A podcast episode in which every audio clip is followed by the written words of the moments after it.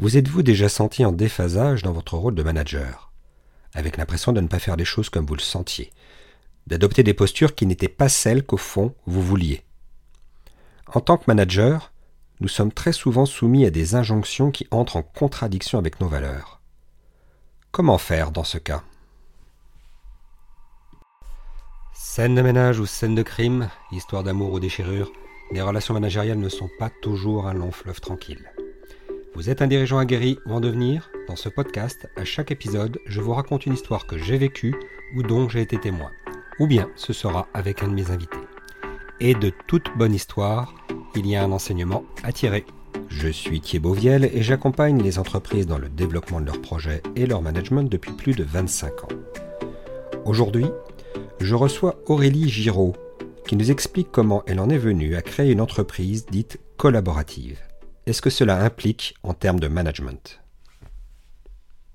Bien, donc aujourd'hui, j'accueille Aurélie Giraud. Bonjour Aurélie. Bonjour Thibault. Merci d'être avec euh, moi aujourd'hui pour, pour cet épisode de scène de management. Aurélie, tu es la euh, fondatrice et dirigeante de LUM Transition. D'accord. Est-ce que tu peux déjà nous expliquer un petit peu ce que fait l'UM Transition, ce que vous proposez?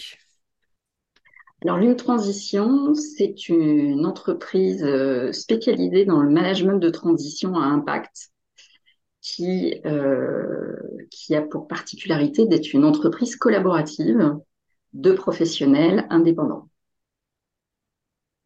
Et notre métier, c'est d'intervenir euh, dans les entreprises pour aider les, entreprises qui ont des urgences managériales euh, sur des projets euh, souvent stratégiques, euh, de les aider à faire en sorte que ces projets avancent dans des délais raisonnables. D'accord. Alors, est-ce que peut-être tu peux préciser euh, deux choses pour nos auditeurs avant qu'on rentre dans l'histoire que tu, vas nous raconter? C'est le management de transition, qu'est-ce que c'est? Je ne suis pas sûr que tout le monde fasse vraiment bien la différence avec du conseil, du coaching, du machin, etc. Donc, je pense que ça peut être intéressant. Et quand tu parles de management à impact, tu mets quoi derrière? D'accord. En fait, le, management de transition se distingue du coaching et du conseil par le fait que euh, le, ou la manager qui intervient en entreprise euh, est physiquement avec les équipes. Donc c'est quelqu'un qui est opérationnel et qui occupe une place dans l'entreprise euh, avec des équipes autour d'elle et qui manage des équipes. ce qu'il y a de commun avec le conseil, c'est que le, le, ou la manager n'est pas là pour durer, mais pour vraiment intervenir sur une problématique particulière quelques mois, quelques semaines, et a vocation à, partir une fois que les objectifs ont été atteints. Donc ça, c'est euh, la première chose. Ensuite, l'impact, euh, qu'est-ce que ça veut dire? Ben, Dans nos métiers, euh, on est souvent sur des projets de transformation. Et aujourd'hui, l'une des transformations principales, c'est la RSE et l'impact. Et les entreprises les grandes comme les petites sont soumises à des obligations de transformation. Et donc, euh, notre objectif aujourd'hui, c'est d'aider euh, ces entreprises à opérer ces, ces, adaptations. Alors, je préfère parler même d'adaptation concernant la RSE que de transformation, mais c'est s'adapter à, à, des nouvelles exigences, que ce soit réglementaires, mais aussi euh, du marché. et évidemment, de, des contraintes euh, environnementales qui nous, qui, qui, nous poussent à changer. Et donc, c'est d'aider ces entreprises qui ne savent pas toujours euh, comment faire à, à faire cette adaptation. D'accord. Très bien. Très bien. Donc, euh, bah, c'est un peu tout ça dont tu vas nous parler aujourd'hui, et notamment de cette notion que tu appelais d'entreprise collaborative, hein, c'est ça? Oui. D'accord. Alors... Donc, je, rappelle le principe, hein, une histoire vécue, ce qui t'a fait réfléchir, évoluer dans ta manière d'aborder le management, un enseignement que tu souhaites partager. Et quand tu m'en avais euh, un petit peu parlé, tu m'avais dit, voilà, je voudrais te parler de ce qui m'a fait évoluer sur l'entreprise collaborative. Ouais.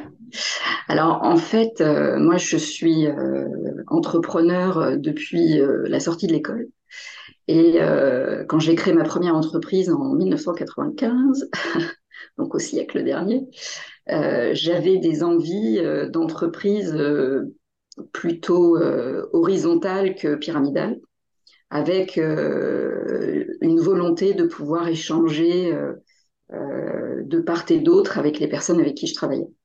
Et puis en 95, c'était pas trop la culture euh, de l'entreprise, donc on était plutôt sur l'idée d'une hiérarchie avec euh, la direction en haut de la pyramide qui dirige ses salariés. Et donc je me suis euh, conformée à, à cette culture qui, ne me plaisait pas particulièrement, mais qui en fait qui m'obligeait à entrer dans ce moule. Et donc, ma première entreprise, je l'ai créée malgré moi, euh, sous un mode pyramidal. Euh, et évidemment, quand on est tout seul en haut de la pyramide, on s'ennuie beaucoup, mais, mais euh, bon, bah voilà, c'était comme ça.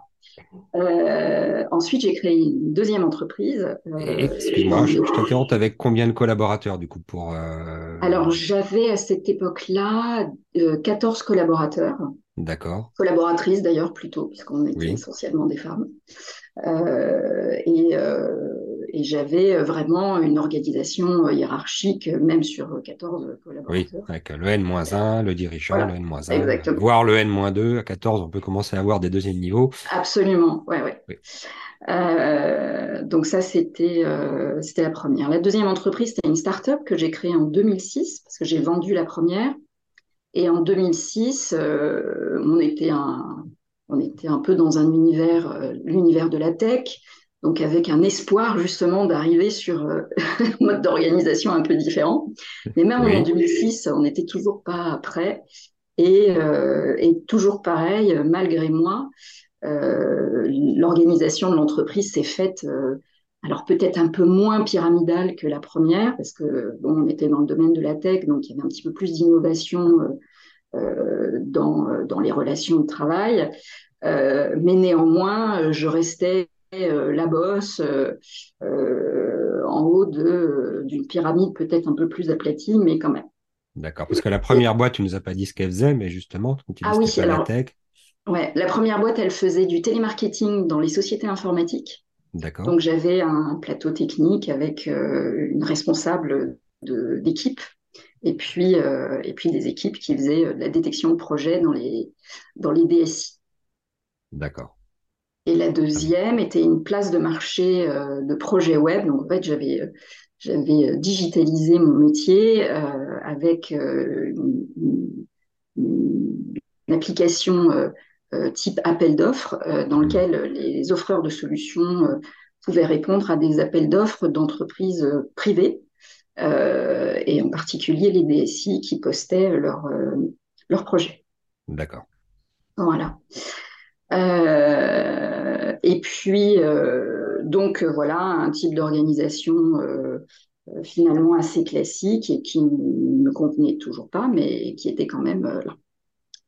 Et puis, ensuite, je suis devenue manager de transition euh, j'ai fait des missions dans des entreprises très différentes. Euh, des entreprises de la tech, des entreprises de la santé, dans la banque, euh, dans le sport, voilà. Et à chaque fois avec un mode d'organisation. Donc moi, j'étais en mission chez mes clients avec un mode d'organisation qui est toujours un peu le même. Et, et ça m'a fait beaucoup réfléchir. Et puis en 2014, donc il s'est quand même passé du temps, en 2014, euh, j'étais assise dans mon jardin euh, sur mon transat au mois d'août. Et puis, je, contemplais un massif de plantes qui était en face de moi avec euh, des plantes de différentes tailles, de différentes espèces, que je trouvais très beau. J'ai toujours beaucoup aimé la nature. Et là, il y a quelque chose qui s'est, comment dire, imposé à moi, j'ai regardé ce massif et je me suis dit, mais ce massif de plantes, n'a pas de chef. Oui. Euh, et pourtant, euh, tout le monde vit très bien. Euh, chacun a fait sa place. chacun vit, se nourrit, enfin, a son cycle de vie à lui et, et n'empêche pas le cycle de vie des autres. Et tout ça sans qu'il y ait une domination de qui que ce soit.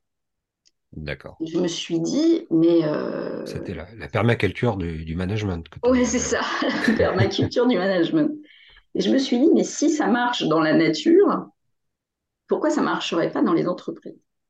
Alors, Certes, nous ne sommes pas des plantes, mais enfin, quand même, il s'agit du, vivant et, et, il s'agit de la survie aussi euh, des uns et des autres. Donc, il y a quand même quelque chose à, regarder là-dedans. Et, euh, et, ça m'a obsédée. Cette idée m'a obsédée. Et, euh, et, je suis allée chercher sur Internet qu'est-ce qu'il pouvait y avoir qui s'inspirait justement de la nature. Euh, et, là, je suis tombée sur, euh, sur l'entreprise libérée euh, d'Isaac Gates. Donc évidemment, j'ai lu son bouquin. Et puis, comme j'ai toujours fait, c'est-à-dire que dans le bouquin, il y a des références, donc je tire la ficelle des références, et donc je vais à lire bouquin sur bouquin sur bouquin. Et là, je me rends compte qu'effectivement, il y a un certain nombre de personnes qui ont réfléchi à d'autres modes de management, et que ces modes de management sont super vertueux. Moi, je m'y retrouve complètement parce que j'ai, un peu comme les plantes de mon, de, mon massif, j'ai besoin de me nourrir des autres. Mmh. Euh, et, euh, et, ça, enfin, j'ai besoin de cette réciprocité de nourrir les autres, mais aussi de me nourrir des autres. Et finalement, euh, dans ces entreprises libérées, donc beaucoup plus collaboratives, où en définitive, euh, ce, qui, ce qui compte, c'est c'est pas la, hiérarchie ou le pouvoir qu'on a les uns sur les autres, mais ce qui compte, c'est comment on fait grandir ensemble le projet. Oui. Et, et en, lisant quand même pas mal, d'abord, je me suis rendu compte qu'il y avait des entreprises qui avaient mis ça en place et qui sont quand même des entreprises industrielles, des entreprises qui sont connues sur le marché, etc., et qui, mm-hmm. qui fonctionnent très très bien. Que néanmoins, même euh, si beaucoup d'entreprises savent que ce sont des, modes d'organisation vertueux, il y a quand même de la résistance à, mettre ça en place parce que ben, aujourd'hui, clairement, on n'est pas, euh, personne n'est formé à ce type de management ou très peu. Culturellement, culturellement, on n'est pas prêt, quoi, encore. On n'est pas prêt et on reste, on reste un peu figé dans euh, nos référentiels mmh parce que nos référentiels sont rassurants. Et donc, changer de référentiel, bah, ça représente un risque. Et, pour certains, c'est vraiment un saut quantique euh, vers l'inconnu. Donc, euh, donc, je peux comprendre que ça, ça puisse faire peur. Mais euh, moi, je me suis dit, bah, si je monte une entreprise un jour et j'avais ce projet en tête, notamment de, de créer l'UM, je, je commencerai à créer un mode d'organisation complètement collaboratif. D'accord. Donc, ah. l'ADN de l'entreprise, serait euh, tout de suite euh, basé sur, euh, sur ce mode de fonctionnement. D'accord. Et donc, tu disais que tu étais en train de commencer à réfléchir à l'UM. Tu en étais où à ce moment-là? Tu faisais toujours du management de transition pour des boîtes ou tu étais déjà en train de te dire je vais. Alors, j'étais toujours en train de faire du management de mmh. transition pour des boîtes et, et j'avais créé une association qui était en fait une espèce de laboratoire justement de, de, de cette entreprise collaborative, puisque l'associatif est beaucoup plus collaboratif que, que les entreprises. Et, euh, et, en fait, avec, euh, avec Chantal, euh, qui faisait partie de l'association des femmes managers de transition qui s'appelait Woo Manager, je lui avais fait part de mon souhait de, de, de quitter le mode associatif pour passer en mode structure d'entreprise, pour pouvoir vraiment développer euh, ce qu'on souhaitait faire dans l'association, mais de le développer aussi euh, sur le marché. Et euh, je lui ai dit, voilà, je veux créer une entreprise collaborative, je veux garder le côté que l'on a dans l'association où finalement on était toutes, je, vais dire un mot qui me plaît pas trop, mais du même niveau, je dirais, de, compétences et d'expertise. Mmh. et il n'y avait pas plus de raison, même si j'étais présidente de l'association, que il y a un lien hiérarchique entre nous. Euh, ce qui comptait, c'était qu'on puisse avancer tout ensemble pour euh, travailler euh, en tant que manager de transition sur le marché. Et donc, on mettait vraiment en commun nos expériences, nos expertises, et il n'y avait pas de hiérarchie, si ce n'est une nécessité d'organisation et quelqu'un qui prenne le leadership sur l'organisation pour que les choses se passent bien, mais c'est tout. Et donc, j'ai voulu garder ça sur la structure de l'entreprise. Et, euh, Chantal m'a dit, euh, bah, bingo, on y va. Et donc, c'est comme ça qu'on a créé euh, l'UM en, 2014. D'accord. Pour comprendre, bien comprendre, qu'est-ce qui t'a incité à sortir du mode associatif pour aller vers le mode entreprise? Qu'est-ce que le mode entreprise t'apportait en plus que ne pouvait pas t'apporter le mode associatif, par exemple? Bah, en fait, le mode associatif dans, dans le métier du management de transition avait quand même du mal à, à adresser un marché euh, d'entreprise. Donc, quand on est une association, on est toujours un peu perçu euh, euh, comme étant justement pas dans le business, mais plutôt dans l'apport presque philosophique des choses, et plutôt d'ailleurs plutôt dans, dans l'esprit d'être euh, sur des modèles qui ne sont pas des modèles business du tout. Donc, euh, donc on a senti les limites euh, de, de, notre possibilité de croissance au sein de l'association parce que ça crée une perturbation vis-à-vis des clients, le fait qu'on soit une association et pas une structure, une entreprise normale. D'accord. Donc c'est là, c'est là où, où on s'est dit bon bah si on veut grandir, euh, il faut, euh, il faut qu'on passe en, structure société. Et puis aussi, euh, il y avait quand même quelque chose d'important, c'est que dans Woo Manager, donc c'était une association de femmes, et que l'UM a été une association, enfin, a été, pardon, pas une association, Justement. une structure mixte. Oui. et donc là, on pouvait effectivement faire rentrer nos confrères et travailler, travailler ensemble. D'accord. Donc, création de l'entreprise, euh, avec Chantal. Et qu'est-ce que vous avez mis en place? Pour, euh, euh, justement que ce soit collaboratif Quel a été le principe qui, a fait que notamment ça a attiré des, gens dans cette collaboration? Alors, avant de mettre des choses en place, le principe de l'entreprise collaborative, ça demande une réflexion sur soi-même. Qu'est-ce qu'on est prêt à abandonner? Qu'est-ce qu'on est prêt à lâcher pour accéder à, l'entreprise collaborative? Parce que qu'est-ce que ça veut dire collaboratif? Ça veut dire déléguer, partager, euh, et ça veut dire ne pas, euh, ne pas s'accrocher à, un pouvoir, en fait. Euh, et ça, quand on est dirigeant d'entreprise, c'est pas facile. et c'est pas facile souvent alors c'est pas une question je veux avoir le pouvoir sur tout, mais c'est plutôt par crainte que les choses ne se passent pas comme on imagine qu'elles devraient se passer. Et c'est là où il y a un lâcher prise qui est nécessaire, c'est d'accepter que les personnes qui sont autour de soi ont des idées différentes, qui peuvent être meilleures que les siennes, enfin que les miennes, et que euh, finalement, même si on va tous dans la même direction, la manière de le faire peut être complètement différente, ou peut-être un peu différente, que euh, celle qu'on avait imaginée euh, à la base, et donc que le chemin euh, qu'on a imaginé dans sa tête, bah, c'est pas exactement celui-ci qu'on va prendre, on va peut-être en prendre d'autres. Et ça, c'est le principe du mode collaboratif, et ça, ça demande vraiment un, travail sur soi, parce que on est toujours tenté de se dire mais non, ce que je pense c'est bien, je suis sûr de moi, etc et donc de ne pas laisser la place aux autres à cette collaboration pleine et entière qui permet à chacun d'apporter sa pierre euh, à l'édifice, en fait. Oui. Et ça, au début, ça demande un effort. Donc, euh, il faut la volonté de faire euh, cet effort. Et moi, je me souviens au début, j'avais des vieux réflexes débiles, je peux le dire, hein, où bah, moi, j'avais mon idée et puis je voulais faire comme ça. Et, et euh, quand on me donnait des idées un peu différentes, alors il y en a certaines que je trouvais bonnes et puis d'autres moins bonnes, mais j'étais un peu dans le contrôle quand même de tout ça. Et, euh, et il fallait que je, je me parle à moi-même en disant, mais lâche l'affaire, arrête de tout vouloir contrôler. Et donc, euh, au début, bah, j'ai fait des efforts, donc ça, ça m'a demandé de prendre conscience de, de, de ne pas vouloir tout contrôler de ne pas vouloir tout regarder, etc. Et puis, euh, euh, chemin faisant, euh, c'est devenu une habitude et j'ai plus du tout besoin de me le dire dans la tête.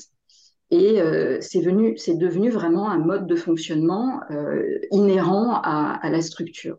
Ce qui fait que, et en plus, on y a pris énormément de plaisir parce que quand on a rassemblé les managers au sein de l'UM, et que les managers sont arrivés dans cette structure où on leur a dit, vous êtes dans une entreprise collaborative, donc si vous avez des idées, si vous avez des envies, si vous avez des suggestions, amenez-les et on, en tiendra compte. Ben, en fait, on a eu des super idées, on a eu des choses qu'on a faites que, que nous, on n'aurait pas réussi à faire, Chantal et moi, seuls. Ou, enfin, oui, la, richesse, en fait, de la collaboration, elle est cent mille fois plus intéressante que le contrôle. En fait, quand on est dans le contrôle, on croit qu'on sécurise les choses, mais en fait, on s'appauvrit beaucoup. Et quand on est dans le collaboratif, c'est vrai, on peut prendre des risques, les choses ne se passent pas exactement comme on voudrait, mais c'est pas grave. En fait, l'apport euh, et le partage et la richesse des, autres est tellement plus énorme que euh, éventuellement les petites erreurs qui peuvent être faites qu'il n'y a pas photo que le mode collaboratif est beaucoup plus intéressant, enrichissant, qu'on va beaucoup plus vite, que que euh, fait des choses qu'on n'aurait pas imaginées de cette ampleur, euh, et, c'est vraiment tout bénéfice pour tout le monde. Alors, je connais un petit peu euh, comment fonctionne l'UM pour avoir un petit peu eu des visions internes, hein, donc euh, L'UM a quand même la particularité, c'est que la plupart des collaborateurs sont managers. C'est quand même une structure un petit peu spécifique. Euh, comment, comment ça se passe par rapport à... Bah, tu as aussi des collaborateurs qui sont en support et donc qui ne sont pas en position d'être manager. Comment ça se passe avec eux aussi? Est-ce que la collaboration se passe aussi bien? Parce que ça peut être une, une, question, voire une objection euh, par, mm. rapport à, par rapport à ce mode d'organisation. Alors, déjà, ce qui est important, c'est d'annoncer la couleur dès le début. C'est-à-dire que tous les managers qui rentrent euh, chez LUM savent que c'est une entreprise collaborative. Hmm. D'ailleurs, en général, les managers nous rejoignent parce que justement, c'est une entreprise collaborative. Donc, c'est vrai que ça attire des gens qui sont un peu dans ce mindset du partage et de la collaboration. Ensuite, euh, c'est sur le volontariat, c'est-à-dire que nous, on a fait ce qu'on appelle des labs avec, euh, en disant aux managers, si vous avez une idée qui vous tient à cœur, que vous avez envie de développer, bah, vous créez un lab. Et, euh, et, dans ce lab, vous proposez aux managers de la, communauté de travailler avec vous sur ce lab. Euh, et donc, les managers qui avaient envie de développer euh, des projets se sont emparés des labs et ont fait leur propre projet au sein de la structure euh, donc moi, j'ai participé à certains labs qui m'intéressaient, comme celui de la RSE par exemple, mais il y a d'autres labs qui ont eu lieu auxquels je n'ai pas participé parce que c'était pas des choses sur lesquelles j'avais envie d'y passer plus de temps, mais il y avait des groupes qui voulaient vraiment y passer du temps. Et donc euh, l'idée euh, derrière ça, c'était que nous, LUM en tant que structure, bah, on accompagnait les managers qui avaient développé des labs et on les aidait à faire en sorte que leur idée euh, sur laquelle ils avaient travaillé et, qui était aussi en phase avec les valeurs de l'UM, ben on, la, on la rende euh, faisable et accessible. Et donc, il y a plein de choses comme ça euh, chez l'UM qui ont, qui ont été faites à partir des labs que les, que les managers avaient décidé de faire, comme par exemple les offres aux startups, etc. donc, il y a une partie volontariat et ce qui est important euh, dans un mode collaboratif, c'est de donner, c'est pas juste de dire ok c'est collaboratif euh, et puis euh, bah, vous faites ce que vous voulez. Il faut accompagner le collaboratif. Il faut ouvrir des espaces qui rend les choses possibles, les idées qui peuvent qui peuvent émerger. Donc il faut donner des espaces et il faut aussi tenir compte de ces idées en disant ok euh, ça, c'est super intéressant. Donc, comment on fait pour transformer cette idée, nous, en tant que structure, pour la rendre euh, réelle? Donc, ça demande une organisation, mais ça demande une organisation autour du collectif. Donc, c'est vrai que ça, a demandé beaucoup d'animation, etc. Euh, mais néanmoins, on n'est pas du tout dans... Enfin, on a complètement quitté le, le voilà, ça c'est la trajectoire et tout le monde rentre dans le moule. D'accord voilà, c'est pas, c'est pas du tout, euh, c'était pas du tout comme ça qu'on a travaillé. La seule chose qu'on exigeait, par contre, parce qu'il faut quand même mettre euh, un cadre, c'est de rester collaboratif. Mmh. D'accord. Et alors, le massif, l'UM, comment il a poussé avec cette, euh, cette approche? Eh bien, il a super bien poussé. il a tellement bien poussé qu'il a fait des petits, puisque après avoir été regardé un peu comme des bêtes curieuses, finalement, ça a inspiré pas mal de nos confrères qui se sont mis aussi à développer des communautés mmh. dans lesquelles bah, les managers avaient la possibilité de travailler en commun. Donc, euh, donc on a été euh, inspirant. Ça, je trouve ça plutôt chouette. Ah, c'est cool, ça. Oui. Euh, et, et, ensuite, ce, que, ce qui a conduit aussi cette collaboration et ce, ce, principe collaboratif, ça, ça nous a conduit à vraiment développer un sujet qui nous a porté tous beaucoup, qui est la RSE. Et aujourd'hui, on a, on a ouvert un, une nouvelle branche, un nouveau, une nouvelle branche, on va rester dans le massif de euh, qui est vraiment euh, axée sur la RSE, donc qui est 100% RSE. On, a, on est devenu Bicorp, euh, on, est devenu partenaire de la BPI sur euh, un logiciel qu'on a créé ensemble, qui est un logiciel de diagnostic impact basé sur l'ISO 26000. Donc, on a quand même fait des choses assez mmh. impactantes pour la structure. Et aujourd'hui, on est vraiment dans les projets de transformation. Donc cette branche s'appelle MECOA. Et MECOA, ça veut dire mesurer, comprendre, agir. on a toujours été beaucoup euh, dans, la notion d'agir. Et donc l'idée, c'est euh, d'aider les PME à faire ce diagnostic euh, basé sur l'ISO 26000, de mettre en commun toutes les expériences et les, expertises de nos managers qui sont à la fois des experts d'entreprise, mais qui ont aussi cette formation RSE, et de leur de proposer aux entreprises des feuilles de route euh, et de mettre une équipe à, leur service pour faire cette adaptation euh, au nouveau paradigme d'aujourd'hui. Et ça, si on n'avait pas eu euh, ce mode collaboratif, eh ben, on ne l'aurait pas fait de cette manière-là. Et on ne l'aurait peut-être pas fait du tout d'ailleurs. Bah, D'accord. Donc, c'est très impactant sur le développement même de la stratégie de la structure. Très, ouais. Très bien.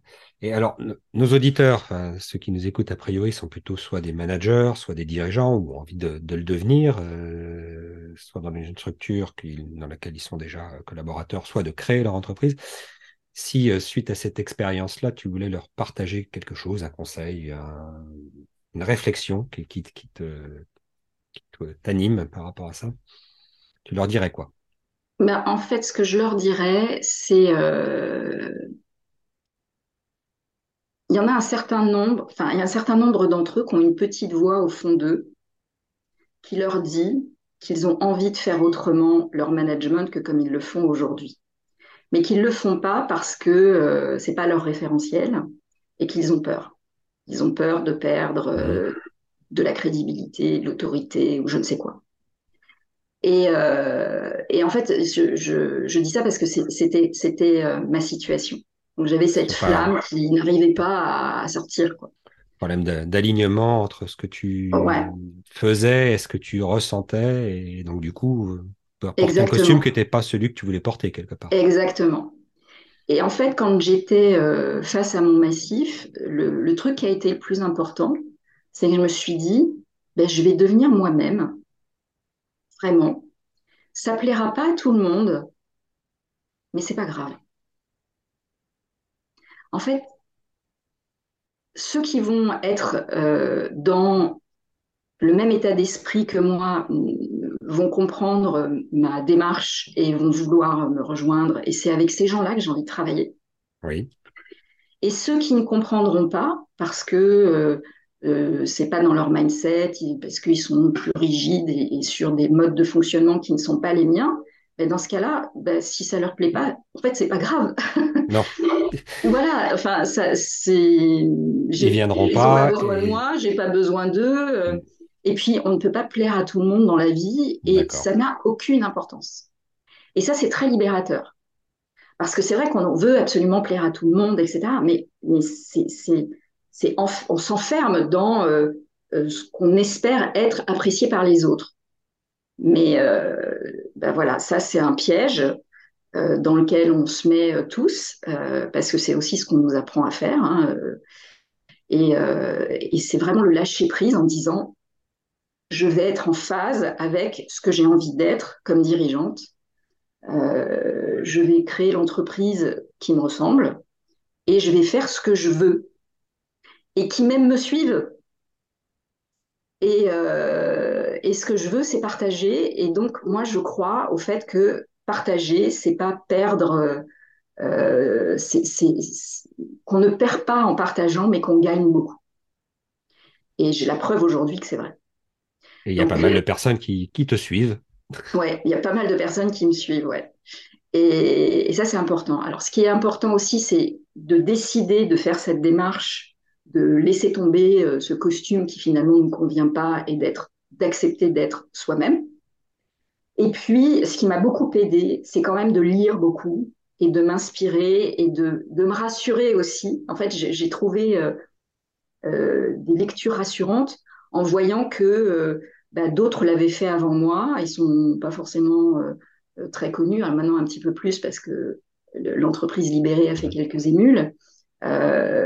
Et, en fait, je me suis aussi, dans ces lectures, je me suis inspirée de ce qu'avaient fait les autres, de comment ils l'avaient vécu.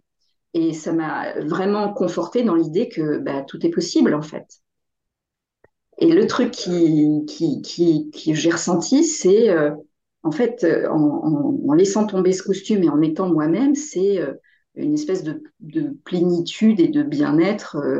Euh, voilà, je suis en phase avec moi-même, je suis en phase avec mes valeurs, je, je, je m'enrichis des autres énormément.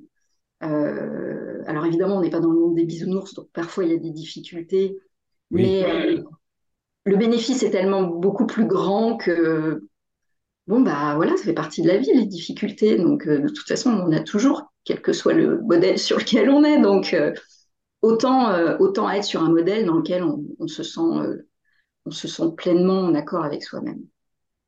D'accord. Mais écoute, je pense que des gens qui écouteront ce podcast et qui ont justement cette petite voix au fond d'eux, se sentiront inspirés par ce que tu nous as raconté aujourd'hui, se diront bah oui, c'est possible, il y a un exemple en plus et que ça va les, leur permettre de passer, euh, de passer à l'action eux aussi dans, pour, euh, pour retrouver cet alignement et, manager autrement. Merci, merci beaucoup Aurélie de, de, ben, C'est moi qui te remercie cette expérience. Merci à toi. Et puis à bientôt, très bientôt j'espère. Aurélie a largement développé le sujet du rôle du manager. Celui qu'elle avait endossé était clairement un costume qui ne convenait pas, dans ses premières entreprises. Il lui a fallu opérer un changement, et pour cela accepter que cela ne plairait pas forcément à tout le monde, pour être enfin aligné dans son rôle de manager avec ses valeurs. Si vous aussi, vous souhaitez quitter un costume qui ne vous convient pas, venez rejoindre la prochaine session de Crée ton manager le séminaire pour s'approprier son style de management. Et pour maximiser les chances de réussite des projets de votre entreprise, je vous offre également la feuille de route des projets. Les liens, bien sûr, dans la description de l'épisode et sur www.ayotl.fr. Dans le prochain épisode, je vous raconterai ce jour où une de mes collaboratrices était venue dans mon bureau et m'avait dit en pleurs Thibaut, tu ne m'aimes plus. À bientôt sur scène de management.